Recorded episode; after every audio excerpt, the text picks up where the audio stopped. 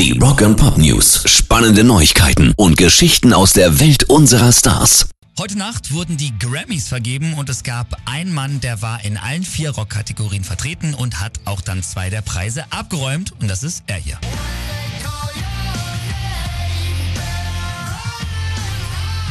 Ozzy Osbourne bekam die Auszeichnung für das beste Rockalbum für Patient Number 9 und die beste Metal Performance für Degradation Rules, zusammen übrigens mit seinem Black Sabbath Kumpel Tony Iommi. Äh, bester Rocksong und beste Rock-Performance ging an jemanden, kennen wir glaube ich beide nicht, Eggers so, ne? Nee. Folkrockerin Brandy Carlyle für Broken Horses. Only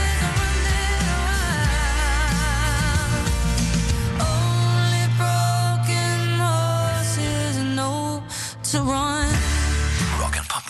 So, Ozzy Osbourne in aller Munde im Moment. Die Musikwelt diskutiert immer noch seinen Rückzug vom aktiven Touren und kaum einer hat mal drüber nachgedacht, was das denn auch für Folgen hat für andere. Denn seine Vorband sollten ja Judas Priest sein. Und das muss man sich auch mal auf der Zunge zergehen lassen. Die Tour war ja eigentlich schon für 2019 geplant.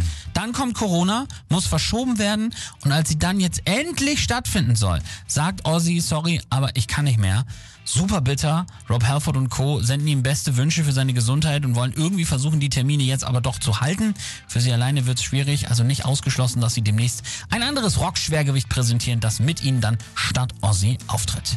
Rock and Pop News. Man kann es mit dem Spannmachen auch übertreiben, das merken die Mode gerade. Die hat nämlich auf ihrer Website einen Countdown eingerichtet. Bis zum 3. Februar und alle Fans haben natürlich gehofft, dass jetzt am Ende die erste Single vom neuen Album Memento Mori da kommt, aber Pustekuchen. Am Ende haben sie nur verkündigt, dass die Single Ghosts Again am 9. Februar rauskommt. Und äh, die Fans sind jetzt natürlich verständlicherweise richtig sauer und sagen auch, ey, macht doch euren dusseligen Countdown einfach bis zum 9. Februar und baut hier nicht so eine künstliche Spannung auf, wo gar keine ist.